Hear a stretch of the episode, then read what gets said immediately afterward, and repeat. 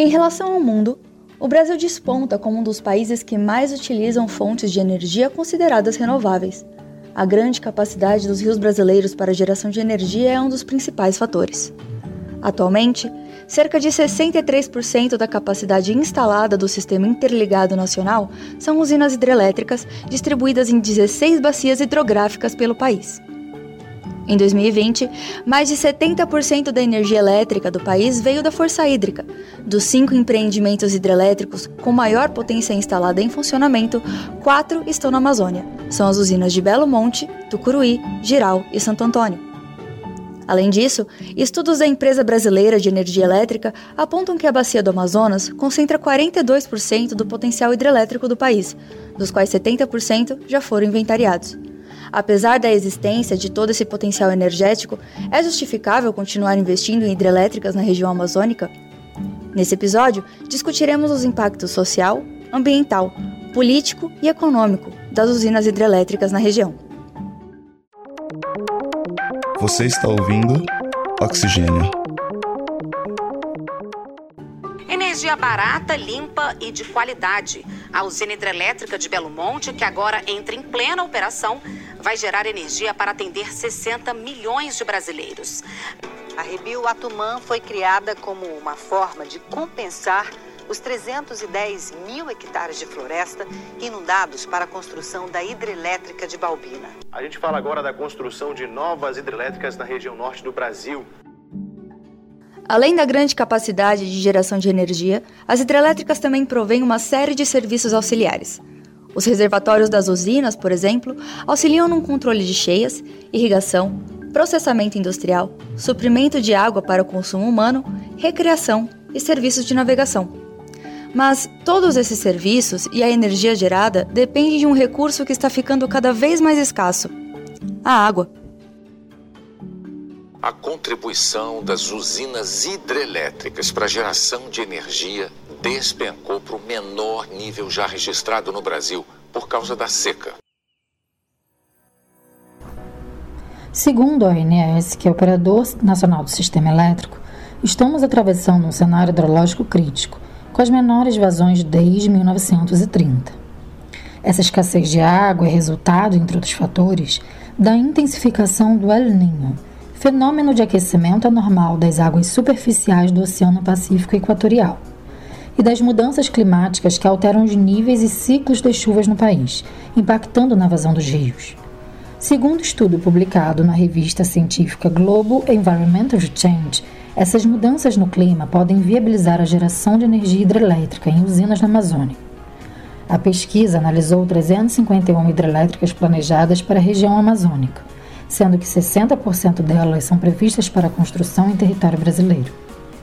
Com a baixa da vazão dos rios, em especial no sul da Amazônia, onde a vazão pode cair até 40%, os custos das hidrelétricas propostas podem mais do que dobrar, tornando-as menos competitivas que outras fontes renováveis, como solar e eólica. Natan Barros, professor adjunto da Universidade Federal de Juiz de Fora, biólogo, mestre e doutor em ecologia, explica o porquê. É, existem basicamente dois tipos de reservatórios na Amazônia. Existem os reservatórios de acumulação, que são aqueles reservatórios antigos, que tem uma barragem, um grande lago. É, e existem os reservatórios a fio d'água, até pouco tempo atrás, privilegiava-se a construção de reservatórios de acumulação, porque eles garantem água em períodos de menor nível do rio, né? então eles é, aumentam a segurança na produção de energia em períodos de seca. E mais recentemente decidiu-se investir em reservatórios a fio d'água. É o caso dos reservatórios do Rio Madeira, o caso de Belo Monte, esses reservatórios, eles não geram energia pela gravidade, eles geram energia pelo fluxo da água, pela vazão. E por isso eles têm a necessidade de inundar uma área bem menor do que os reservatórios de acumulação. Contando com cenários futuros de cada vez mais escassez hídrica, os reservatórios a fio d'água deixarão de ser o melhor tipo de investimento quando tratamos de hidrelétricas. A solução, então, Seria voltar a investir em reservatórios por acumulação? Esses reservatórios de acumulação são terríveis em relação à emissão de gases de efeito estufa. Por quê? Porque eles alagam uma área muito grande. Na Amazônia, alagar uma área muito grande significa alagar uma biomassa e uma quantidade de matéria orgânica muito grande. Então, existe uma área alagada muito grande e, na maioria das vezes, uma, quantidade de energia gerada muito pequena. Então, o que a gente tem, por exemplo, para Balbina, para Samuel, para Curuaúna e outros reservatórios de acumulação da Amazônia, é uma quantidade de emissão muito grande para gerar pouca energia.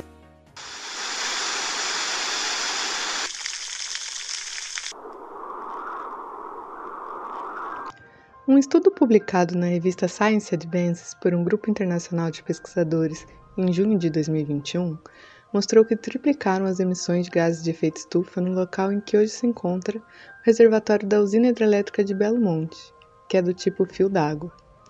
Hoje, a emissão equivalente fica entre 15 e 55 kg de dióxido de carbono por megawatt-hora produzido. Essa quantidade ainda não é tão grande quanto as emissões de uma termoelétrica, por exemplo, mas coloca em xeque o argumento de que as hidrelétricas geram energia com baixas emissões e a um custo menor do que outras fontes renováveis.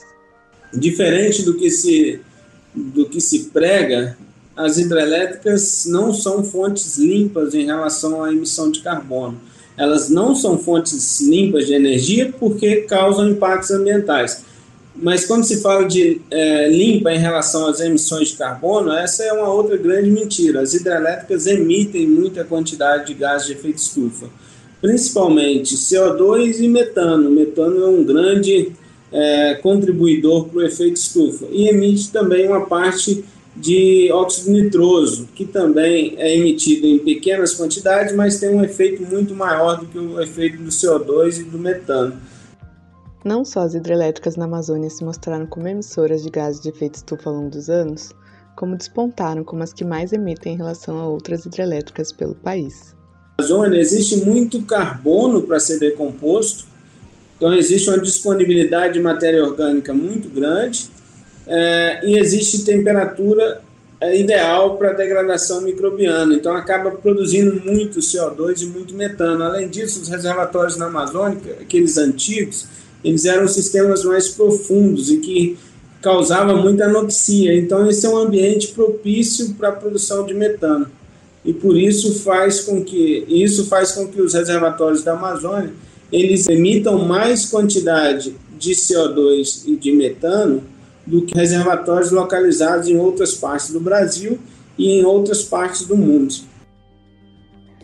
Porém, o potencial emissor de gases de estufa pelas hidrelétricas nem sempre foi consenso entre os pesquisadores. O relatório especial sobre fontes de energia renováveis e mitigação de mudanças climáticas lançado em 2011 pelo IPCC, o painel intergovernamental sobre mudanças do clima, apontava as hidrelétricas como uma possível alternativa para reduzir a emissão de gases de estufa.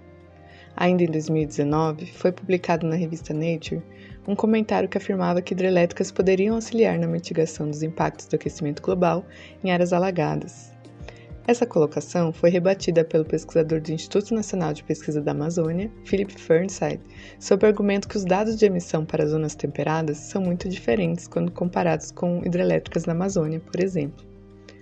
Nos últimos anos, pesquisas realizadas em ambientes tropicais auxiliaram na mudança de protocolos para estimativa de gases estufa do IPCC, que agora incluem as emissões provenientes de áreas alagadas pela ação humana.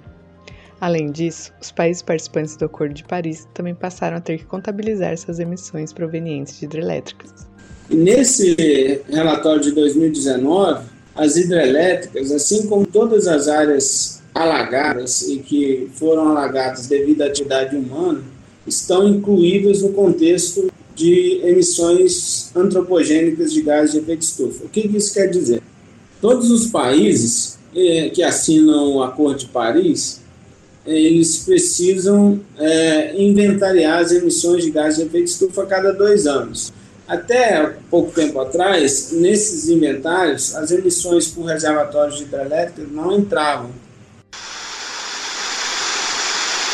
Além de contribuir para o efeito estufa, A construção de usinas na Amazônia também gera uma série de impactos para a biodiversidade da região. Por conta das barragens, os rios perdem várias das suas funções essenciais para o equilíbrio do ambiente amazônico.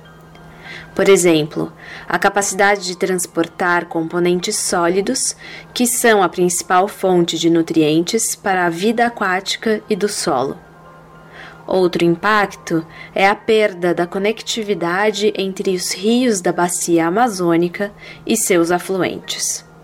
Os rios amazônicos, eles são, assim como outros rios, eles são bastante conectados, né? E essa conexão permite, por exemplo, migra migração de espécies, permite é, a troca no momento de cheia, ou é, a troca de componentes entre os rios, é, então essa conectividade ela é importante para manter aquela biodiversidade enorme que existe lá na Amazônia. Então, por exemplo, quando você barra um rio, você perde a conectividade daquele rio barrado com o restante da bacia e uma espécie migradora, por exemplo, ela deixa de, é, de migrar. E isso, então, de novo, colabora para a diminuição da biodiversidade.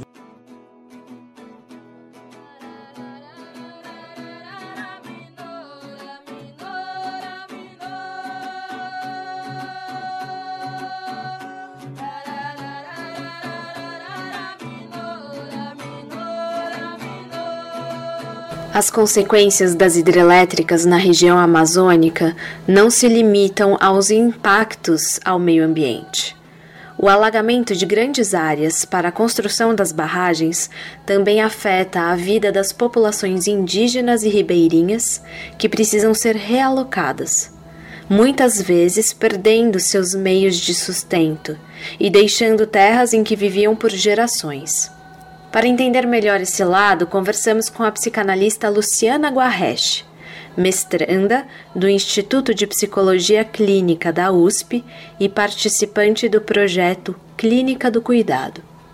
O projeto acompanhou uma população ribeirinha do Rio Xingu depois da instalação da barragem de Belo Monte entre os anos de 2011 e 2016, que mudou drasticamente o modo de vida de aproximadamente 20 mil pessoas. Eu tive, junto com uma equipe de psicanalistas e psicólogos, em 2017, na, na região de Altamira, para ouvir os ribeirinhos que estavam adoecidos em função do impacto que a construção da hidrelétrica de Belo Monte teve na vida dessas pessoas. Quando eu falo que eles estavam adoecidos, eles estavam em sofrimento né, em função das diversas mudanças que ocorreram na sua forma de vida. A gente vai entender forma de vida de maneira bem, bem ampla, assim, tudo que tudo que está em volta e que, e que serve a uma vida para que ela possa existir. Né? Os laços de amizade, não só então o rio, as condições materiais, por exemplo, que também foi muito afetada, mas os laços de amizade, os laços, de, os laços sociais mesmo, que compõem a tessitura daquele lugar, né? daquelas pessoas. Tudo isso se viu fortemente ameaçado com a construção da, da hidrelétrica de Belo Monte, e não só ameaçado, mas destruído, né? Foi realmente destruído. As observações do projeto identificaram as mudanças no estilo de vida impostas aos moradores locais pela construção da barragem, como as causas para os diversos casos de doenças mentais. Isso aparece no aumento pela, pela, no aumento de casos né, na região, nos aparelhos de, de saúde pública, né, aumento de pressão alta, de AVC, é, insônias, dificuldades né, diversas de, de, de locomoção.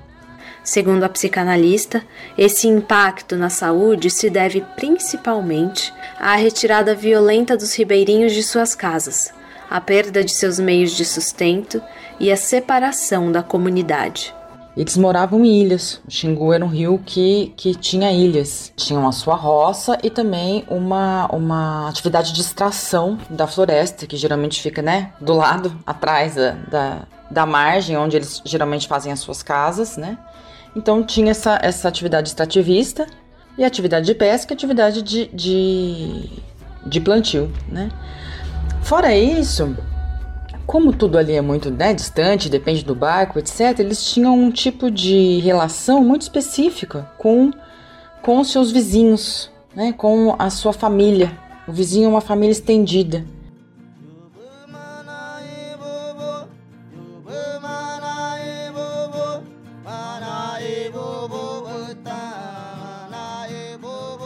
Não é simplesmente que eles perderam a casa onde eles uh, viviam, né? Mas eles perderam um lar, que é uma é, é algo um pouco mais amplo que uma casa, né?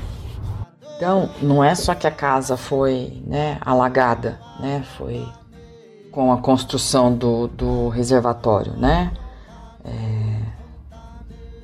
É, é toda uma maneira de viver né, que foi alagada junto, né? E a maneira de viver constitui o que a gente é.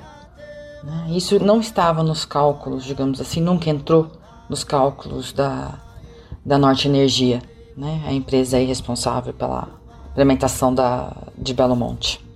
Outro ponto levantado pela psicanalista é a falsa promessa de progresso dado aos moradores para justificar a construção das hidrelétricas.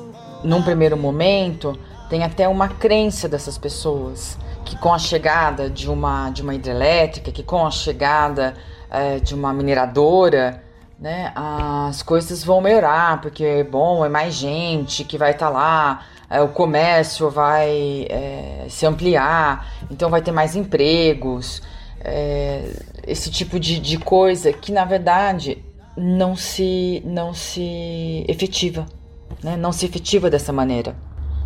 O progresso continua sendo para alguns. O que resta desse momento de boom que tem na cidade, né? Uma cidade, sei lá, que tinha 80 mil habitantes e que de repente vai para 150 mil habitantes muito rapidamente, ela vira um caos. Ela não, não tem progresso ali. Eu acho que é isso que eles gostariam de acreditar, que iria ter um impacto positivo. Acho que alguns acreditaram nisso, né? foram a favor da construção da, da usina para logo em seguida, acho que uh, descobri que era um impacto positivo momentâneo e que deixa muito mais rastros de destruição, né, para usar uma expressão que uma ribeirinha falou para mim, do que do que benefícios. Apesar dos lados negativos das hidrelétricas, o Plano Energético do Brasil ainda falha em não investir amplamente em fontes de energia mais sustentáveis. Hoje, sem considerar a energia hidráulica como uma fonte limpa, a porcentagem de fontes de energia sustentáveis ainda é muito pequena na matriz energética brasileira. Segundo o ONS, em 2020, cerca de 10% da energia gerada no Brasil foi de origem eólica e apenas 1% solar. Segundo o porta-voz da campanha de Clima e Justiça do Greenpeace, Marcelo Latterman, especialista em transição energética e justiça socioambiental, ao mesmo tempo que as hidrelétricas contribuem para o agravamento das mudanças climáticas, elas também são impactadas por elas, sendo essa uma das razões para se fazer um planejamento energético mais eficiente no país. Então a gente fala que esse sistema hidrotérmico é muito limitado e não está adaptado para o mundo que está aí, né? Por isso que a gente vem defendendo e, e assim lutando bastante por essa diversificação e por uma, um crescimento das energias renováveis, até de forma redundante. É muito grave a gente vê um, um país hoje empobrecido, né? É, a volta da fome, sabe? É grave. E, e o aumento da energia é, nesse momento, né? Porque, enfim, a, a termoelétrica é a energia mais cara que tem. Chega a mil reais o megawatt hora, enquanto o solar, por exemplo, tá, foi, foi comprado a 86 reais isso reverbera no bolso do brasileiro que já está tão pressionado, impacta as comunidades em situação de mais vulnerabilidade. É muito injusto, sabe? É uma injustiça energética e muito em nome de continuar, enfim, são pressões, né? O, o setor da hidrelétrico e termoelétrico são consolidados, são hegemônicos, são setores econômicos muito fortes. infelizmente ainda tem muita incidência, e tiver até novos estímulos para o carvão no Brasil. O brasileiro vai ter um novo reajuste na conta de luz a partir de amanhã. O governo anunciou a criação da bandeira tarifária de escassez hídrica, no valor de R$ 14,20 a cada 100 kWh. Considerando tudo isso, seria mais sustentável e economicamente viável que o Brasil diversificasse sua matriz energética, com mais investimento em energias limpas, como a solar e a eólica. Mas, segundo o Plano Nacional de Energia 2050, que traça as estratégias de longo prazo para o setor energético brasileiro, o potencial hidrelétrico não explorado da Amazônia é algo ainda a ser considerado. O documento também coloca as questões socioambientais da região como um desafio para o setor energético, alertando que é importante avaliar os diferentes cenários para o desenvolvimento do Parque Hidrelétrico Nacional, de modo a compreender os benefícios e os impactos para o Sistema Interligado Nacional e o meio ambiente.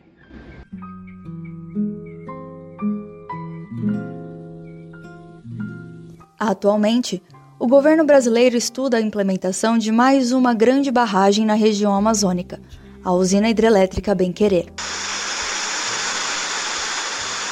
Planejada para barrar o Rio Branco, em Roraima, a hidrelétrica teria capacidade instalada para 650 megawatts. Segundo a empresa de pesquisa energética responsável pelos estudos de viabilidade de novas usinas no país, a Bem-Querer seria o maior dos quatro aproveitamentos identificados nos estudos de inventário hidrelétrico da Bacia do Rio Branco. Localizada na margem esquerda do Rio Amazonas, a Bacia do Rio Branco possui regime de vazões diferenciado em relação aos afluentes da margem direita do rio. Essa característica significa que o período em que ocorrem as maiores vazões do Rio Branco coincide com o período de vazões baixas nos rios da margem direita do Amazonas. Ou seja, o maior potencial de produção de energia pela usina de Bem-Querer ocorreria justamente quando as demais barragens da região estão trabalhando em capacidade mínima por conta do fluxo de água reduzido. A construção da usina inundaria um trecho de 130 quilômetros do Rio Branco, pegando áreas de três unidades de conservação: o Parque Nacional do Viruá, a Estação Ecológica de Niquiá e a Estação Ecológica de Caracaraí.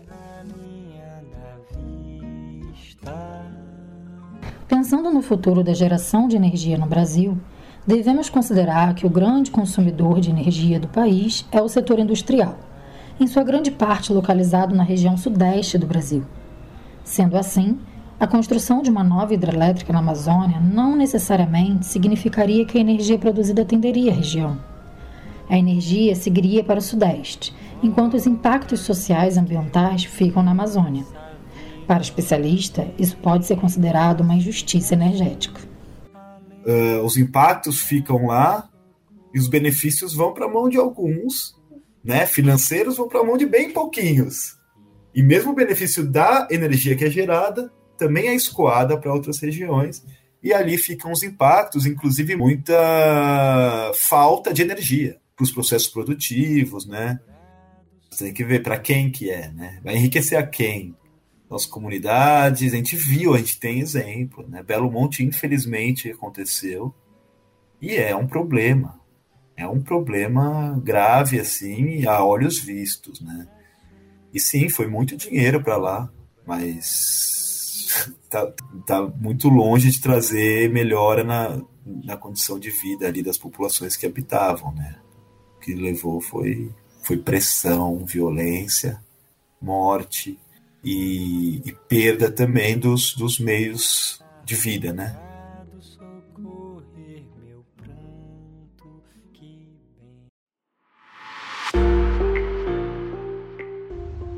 Esse episódio é resultado de um trabalho feito na disciplina Teorias e Métodos da Ciência, ministrada pelas professoras Flávia Consone e Janaína da Costa, no curso de especialização em jornalismo científico do LabJOR Unicamp. A pesquisa, roteiro, entrevistas e apresentação foram feitos por mim, Fabiola Junqueira, pela Camila Carvalho, Fernanda Pardini, Juliana Stern e pela Patrícia Belas. Tivemos a colaboração do Otávio Augusto, da Rádio Unicamp, e da Simone Paloni, que coordena este podcast. Este episódio faz parte de uma série de três edições sobre energia. Ouça também o episódio número 140, que fala sobre a compra e venda de energia e os impactos na nossa conta de luz, e o episódio número 142 que estará disponível nos próximos dias. Você também pode encontrar com a gente pelas redes sociais, pelo Instagram e pelo Twitter. É só procurar por Oxigênio Podcast. Deixe um comentário e compartilhe esse episódio com quem você acha que vai se interessar pelo tema.